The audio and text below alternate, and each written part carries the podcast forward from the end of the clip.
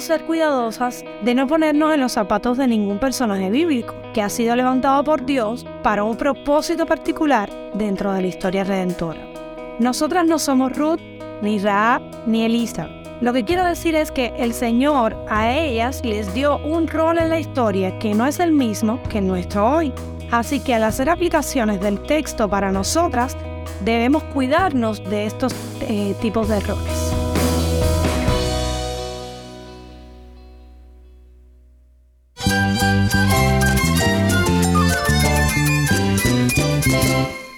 Cristo es la esperanza. Cristo es mi Señor y mi Salvador. Cristo ha transformado mi vida. Cristo es la viña. Separado de Él, nada puedes hacer. Cristo es el camino, la verdad y la vida. Jesús es mi todo.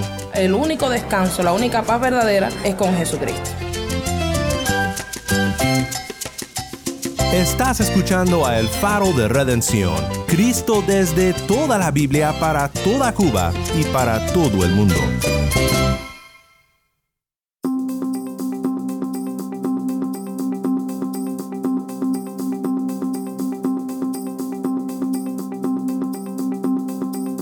Hola, soy el pastor Daniel Warren. Gracias por acompañarme aquí en El Faro.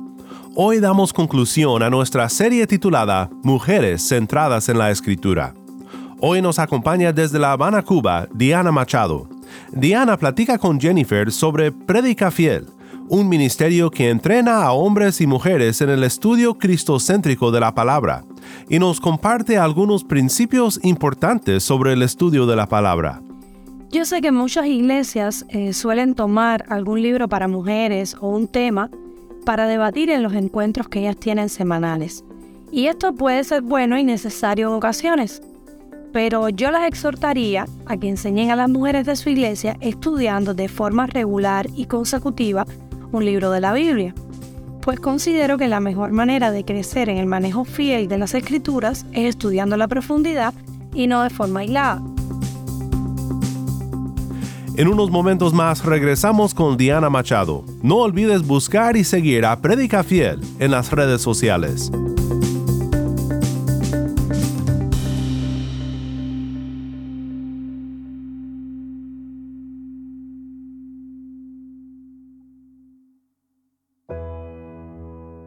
Antes de ir a nuestro estudio de la palabra, quiero que escuches un nuevo testimonio desde Cuba.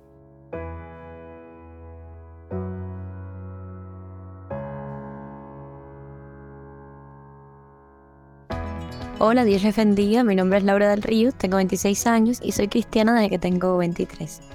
Aunque mi historia con Dios realmente empezó mucho antes. Yo nací en una familia atea, que desde la primera vez les pregunté acerca de Dios, me dijeron que no existía, que era una mentira, que inventaron los hombres, para poder explicar aquello que no entendía. Sin embargo, desde muy pequeñita yo supe que Dios es real. Con apenas 5 o 6 años, mi mejor amigo comenzó a hablarme de Dios. Al principio yo no sabía si creerlo o no, pero en algún momento que no logro definir tuve la certeza de que sí, que Dios estaba ahí. Luego en segundo grado me cambié de aula y mi profesor era un joven cristiano de apenas 16 años que nos enseñaba acerca de Dios. Yo lo escuchaba con atención y le hacía bastantes preguntas. En ese tiempo mi abuela se enfermó y yo le preguntaba siempre a mi profesor si Dios podía ayudarla. Eso aumentó mi interés en, en acercarme, en conocer a Dios. Mi abuela pasó por procesos muy difíciles y dolorosos y luego murió. Eso me afectó muchísimo. Me enojé con Dios, rompí los libros cristianos de niños que unas vecinas me habían regalado y empecé a negar a Dios con todas mis fuerzas. Y así estuve aproximadamente dos años, los más tristes y difíciles de toda mi vida. Incluso llegué a tener el deseo de dejar de vivir, estaba totalmente deprimida perdí rumbo, perdí todo, no tenía eh, que confiar, no tenía nada. Y como me empeñaba en negar a Dios, fue extremadamente difícil para mí. Pero bueno, a los 12 años ya de nuevo estaba buscando de Dios. Un día unos cristianos me dieron un tratado en la calle y yo recuerdo que solo les dije yo quiero. Y bueno, me invitaron a una reunión de célula que tenían en el reparto donde yo vivía. Allí realmente pude vivir momentos especiales. De hecho, recuerdo una joven corrió por mí y se quebrantó. Y bueno, yo no entendía bien, pero sentía algo que, que yo nunca había sentido antes. Después de unos encuentros, de algunos encuentros, ¿no? fuimos perdiendo comunicación y terminé de nuevo alejándome de Dios y viviendo una vida de pecado. Aunque no volví a negar su existencia. A los 13 años, una amiga de mi mamá me invitó a su iglesia. Yo no estaba muy convencida porque era católica. Pero ella me confundió, me dio una explicación eh, que, bueno, me dejó confundir. Y terminé asistiendo a esa iglesia durante aproximadamente tres años. Ahí, bueno, conocí algunas historias, algunos pasajes bíblicos, pero continué viviendo una vida de pecado. No tenía realmente, no entendía mi condición ni, ni mi necesidad de, de arrepentimiento y no conocía a Dios. Cuando empecé en la universidad, me fui para una iglesia protestante. Eh, no estaba de acuerdo con mucho de lo que veía en la iglesia católica y bueno, después de ahí me entendí más todavía todo lo que estaba mal. Durante la universidad hice de mi carrera un ídolo me dediqué por completo a ella. Solo mantenía ciertas costumbres como ir a la iglesia todos los domingos, leer la Biblia de dormir y a veces orar. Pero realmente seguía muy lejos de Dios. Cuando pasó el tornado por La Habana, estuve ayudando a las personas afectadas, llevándole donaciones de comida y de ropa, que íbamos reuniendo un grupo de estudiantes y algunos artistas que también contribuyeron. Y bueno, luego las repartíamos entre las personas que la necesitaban. Y allí conocí a un hermano que en ese momento era el líder de los cristianos de la beca eh, a la que corresponde, o sea, la beca donde se hospedaban los estudiantes de, biología, de bioquímica, micro, de física y otras carreras. Entonces él me invitó a reunirme con ellos los miércoles en la noche. Todos los cristianos se reunían en la noche y tenían un tiempo especial allí, cerca del malecón, al aire libre, eh, sin ningún techo, sin nada, pero con el deseo de servir a Dios. Y empecé a ir miércoles tras miércoles y a descubrir que yo realmente no conocía a Dios no era realmente cristiana, mi iglesia no tenía una sana doctrina, no me estaban enseñando bien, yo estaba en pecado, alejándome de Dios, y ahí estaban todos esos verdaderos cristianos mostrándome la obra que hace Dios en las personas, la obra que no estaba hecha en mí. Fui cambiando eh, varios aspectos de mi vida durante varios meses. Me di cuenta además que tenía que irme de la iglesia donde estaba, que no era una iglesia sana, que realmente tenía que buscar una iglesia de sana doctrina. Y empecé también a, buscar. En julio fui con ellos a un viaje misionero, o sea, con los jóvenes cristianos. Ahí conocí otros cristianos universitarios. Al principio fue difícil porque yo me sentía indigna, me sentía incapaz de estar cerca de Dios, ni de ser como ellos. Pero el último día Dios trató conmigo de una manera especial. Mientras orábamos todos juntos eh, en una presa, que fue donde subimos el último día, Dios trató conmigo y creo que, ese fue el punto de no retorno. Yo entendí lo, que estaba pasando. Recuerdo que el pastor estaba orando por nosotros y se acercó a algunos y les dijo algo. Recuerdo que cuando se acercó a mí dijo, le pidió a Dios que me permitiera vivir la vida cristiana que yo quería vivir. Dios le permitió saber que yo estaba haciendo esfuerzos sin saber bien lo que estaba haciendo. Y entendí que, que Dios estaba al tanto y que no me iba a dejar sola, que me iba a ayudar, que me iba a mostrar cómo hacer todo, o sea, cómo hacer las cosas bien, porque yo tenía mucho temor, me sentí incapaz de hacerlo. No lo miraba a los cristianos y no me creía capaz de llegar a donde estaban ellos, hasta que entendí que no era yo, que era Dios quien me, quien me iba a hacer llegar ahí, que por mi fuerza, evidentemente yo no podía, pero que ellos mismos tampoco habían llegado por sus propias fuerzas, sino que, que había sido el mismo Dios quien nos había llevado. Y ese mismo Dios estaba dispuesto a cacar conmigo, ese mismo Dios estaba dispuesto a llevarme sobre su espalda o a agarrarme con su mano, a sostenerme, a perdonar cada pecado, a limpiarme, a ser mi hija suya, sin importarle todo lo malo que yo había hecho. Ese último día en la presa también conocí a mi esposo, fuimos amigos muy cercanos durante un año. En julio del año siguiente empezamos un tiempo de oración luego el noviazgo y el 28 de julio de 2021 nos casamos. Actualmente servimos en nuestra iglesia como maestro de niños y en el grupo de alabanzas también. Yo miro atrás y veo la mano de Dios protegiéndome y teniendo misericordia durante toda mi vida, amándome desde siempre a pesar de mi maldad y yo vivo agradecida de conocerle, de descansar en Él, de que Él haya cambiado totalmente mi vida y ya no pueda volver atrás, porque la verdad es que sin Dios yo nada soy.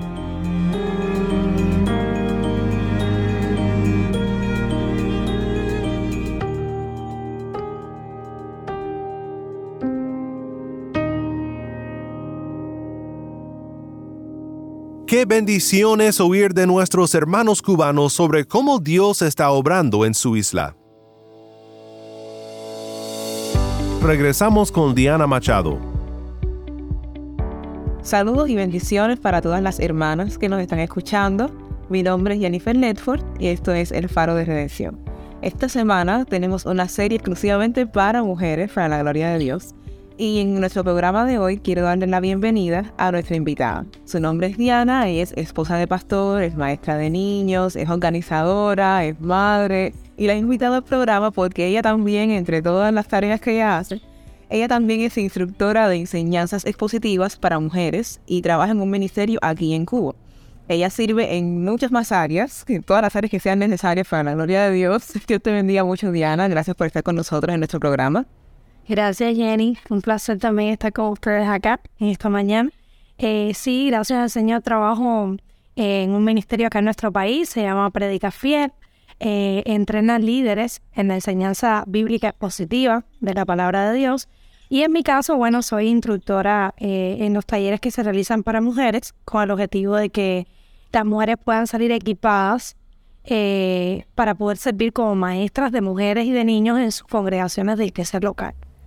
Gloria a Dios. Diana, quiero que nos hables brevemente acerca de cuál es tu rol como instructora en este ministerio y en qué consiste el ministerio como tal. Ok, eh, Jennifer, eh, primeramente darle gracias al Señor porque estoy sirviendo como maestra de niños y en el Ministerio de Mujeres en nuestra iglesia local, la Iglesia Bautista Nueva Vida acá en La Habana. Pero como tú bien estabas diciendo, también soy instructora en los talleres para mujeres que realiza el Ministerio Predica Fiel acá en Cuba, con el objetivo de que ellas salgan equipadas para servir como maestras eh, de mujeres y de niños en sus iglesias locales. Diana, ¿cuál es el enfoque específico que tienen estos talleres y con qué audiencia ustedes trabajan? Eh, sí, Jenny, el Ministerio Predica Fiel tiene como objetivo entrenar líderes que sirvan en diferentes áreas de enseñanza en su iglesia local. O sea, tienen talleres de predicación expositiva para hombres, a los que asisten los pastores o maestros de la palabra de forma general, pero también tienen talleres de enseñanza bíblica expositiva para mujeres que enseñan a otras mujeres y a niños en su congregación. En dichos talleres se, les da un conjunto de herramientas que les permiten hacer progreso en el manejo fiel de la Biblia. ¿Por qué ustedes creen que es importante la enseñanza bíblica expositiva para las mujeres dentro de la iglesia local? Bueno, la Biblia eh, no está escrita de forma aislada. Es por eso que para nosotros es necesario e importante que se estudie cada libro de la Biblia de forma consecutiva. Si como maestras de la palabra aplicamos esta verdad en nuestra enseñanza, eh, las mujeres aprenderán a leer sus Biblias de esta forma. Mis hermanas, yo les animo porque no es un trabajo fácil. Lleva tiempo, esfuerzo, pero mm, les animo porque realmente vale la pena. Venir a la palabra de Dios de la forma correcta es una buena manera de que ella cambie y moldee nuestra vida. Diana, ¿cómo tú crees que se debiera llevar a cabo la enseñanza a mujeres en una iglesia local? Yo sé que muchas iglesias eh, suelen tomar algún libro para mujeres o un tema para debatir en los encuentros que ellas tienen semanales. Y esto puede ser bueno y necesario en ocasiones, pero yo las exhortaría a que enseñen a las mujeres de su iglesia estudiando de forma regular y consecutiva un libro de la Biblia, pues considero que la mejor manera de crecer en el manejo fiel de las escrituras es estudiando la profundidad y no de forma aislada. Y una vez que ellas tengan seleccionado un libro de la Biblia en el que pretenden caminar con las mujeres, yo les recomendaría poder leerlo y estudiarlo con suficiente tiempo de antelación, al menos dos meses antes, de manera que ellas se sientan más capacitadas para enseñar el texto de una manera fiel. Según tu experiencia, ¿qué es lo primero que se debe tener en cuenta para comprender correctamente un texto de las escrituras? De manera que nosotras como mujeres podamos enseñarlo de una forma fiel a las mujeres de la congregación donde servimos. Alguien dijo una vez que la Biblia fue escrita para nosotros, pero no para nosotros. Como mujeres que enseñan a otras mujeres, podemos sentirnos tentadas a aplicar el texto directamente a nosotras hoy pero ciertamente la Biblia fue escrita para una audiencia específica en un contexto particular. Yo creo que lo primero que necesitamos entender es cómo la audiencia original entendió el texto para después aplicarlo de forma correcta a nuestras vidas.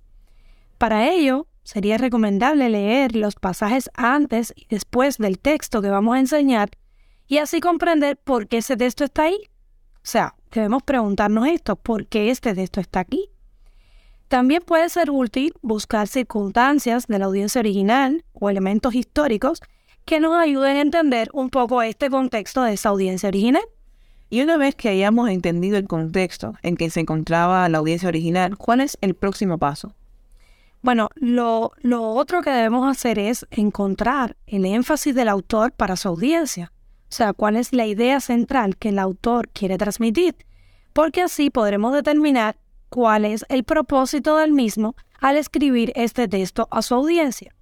Pero cuidado, porque una vez que entendamos este propósito, aún no estamos listas para sacar aplicaciones directas a nuestra vida y la de las mujeres que enseñamos, pues podríamos caer en errores de legalismo o moralismo aplicando cosas que no se aplican para nuestros días de, para no para nosotros hoy. Y entonces, ¿qué deberíamos hacer? Bueno, necesitamos ver primero cómo este pasaje está relacionado con Cristo y su obra, para así poder lograr una enseñanza fiel que considere el texto a la luz de la obra de la redención. Una vez que hayamos entendido el contexto en el que fue escrito, hayamos encontrado el propósito del autor al escribirlo y hayamos hecho una relación legítima de nuestro pasaje con el Evangelio de Jesucristo, entonces sí estaremos listas para definir la verdad que enseña el pasaje para nosotras como mujeres y las aplicaciones que podemos sacar para nuestra vida. Nosotras somos parte del pueblo de Dios y hay pasajes en que será más sencillo encontrar esta verdad porque sabemos que nuestro comportamiento es muy similar al del pueblo de la audiencia original. En ocasiones somos desobedientes a la palabra de Dios, solemos ser incrédulas en las promesas que Dios nos ha dado, tenemos temores aún cuando sabemos que Dios nos sostiene. Pero seamos cuidadosas, mis hermanas. Cuando estamos estudiando, por ejemplo, una carta pastoral, como Tito o Timoteo, eh, necesitamos entender que existen demandas que son específicas para los pastores y ancianos de la iglesia. Pero nosotras no somos pastoras. Nosotras no tenemos un llamado de Dios o autoridad de Dios para enseñar en la congregación. Entonces, en esos casos, nosotras como mujeres somos llamadas más bien a aplicarla de forma que estemos orando por nuestros pastores y maestros para que ellos sean fieles a la palabra de Dios y puedan cumplir dichas demandas. Pero también debemos ser cuidadosas, Jennifer, de no ponernos en los zapatos de ningún personaje bíblico que ha sido levantado por Dios para un propósito particular dentro de la historia redentora. Nosotras no somos Ruth, ni Raab, ni Elizabeth. Lo que quiero decir es que el Señor a ellas les dio un rol en la historia que no es el mismo que nuestro hoy. Así que al hacer aplicaciones del texto para nosotras, debemos cuidarnos de estos eh, tipos de errores. A Aquellas mujeres que hoy nos están escuchando y están sirviendo y enseñando a otras en la congregación, ¿qué pueden hacer entonces para mejorar en el manejo de las escrituras? Ciertamente para, para mejorar necesitamos eh, realizar entrenamientos para poder lograr progresos en el manejo de la palabra de Dios. También podemos hacerlo de forma individual, estudiando cada una de nuestras Biblias, eh, leyendo cada pasaje en su contexto, analizando el propósito del autor, viendo cómo vemos a Cristo en nuestro pasaje. Pero yo también les animo, mis hermanas, a que se matriculen y puedan asistir a talleres de enseñanza expositiva bíblica para mujeres eh, entre los que, por ejemplo, da el Ministerio Prédica Fiel en Cuba. Puedes seguir, eh, seguir al ministerio a través de las redes sociales. Pues en ellos les darán diversas herramientas que le van a ayudar a ser más fieles a la palabra de Dios mientras enseñan a las mujeres de su congregación. Y es importante que siempre mantengamos en cuenta que la Biblia es suficiente para hacer la obra en el corazón de aquellas a las que ministramos.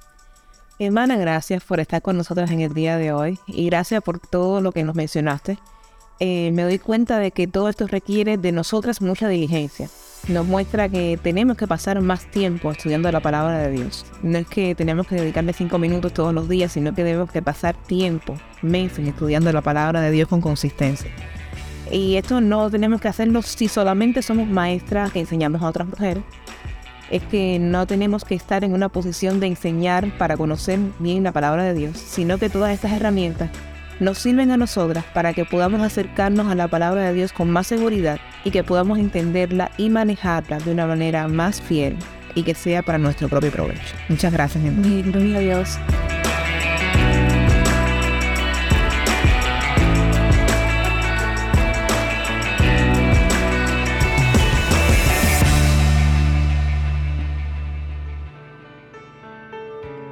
Soy el pastor Daniel Warren y esto es el faro de redención.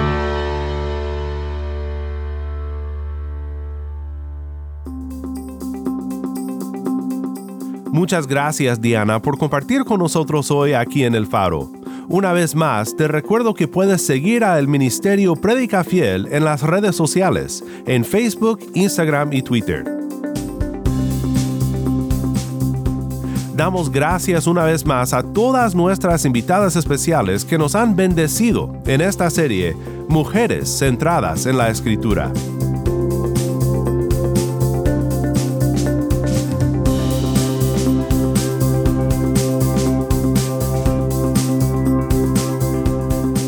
Si estás escuchando por el podcast, te quiero agradecer por tu ayuda en hacer que crezca la audiencia del faro.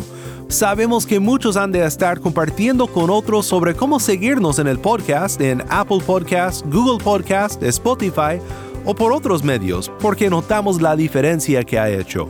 Si no lo has hecho, te pido que compartas esta semana con un amigo sobre cómo puede escuchar el faro de redención en el podcast o en la página web. También estamos en WhatsApp. Nuestro número es 1786 373-4880. Nuevamente nuestro número de WhatsApp 1-786-373-4880. Envíanos un mensaje de voz, nos encantaría saber de ti. Gracias una vez más por tu fiel sintonía.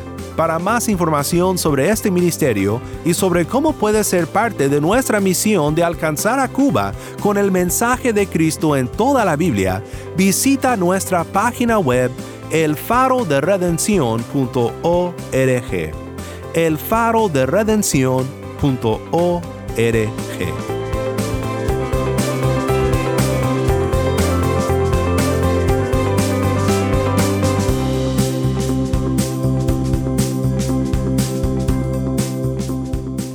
Soy el pastor Daniel Warren. Te invito a que me acompañes la próxima semana para seguir viendo a Cristo en su palabra, la luz de Cristo desde toda la Biblia, para toda Cuba y para todo el mundo, aquí en el faro de redención.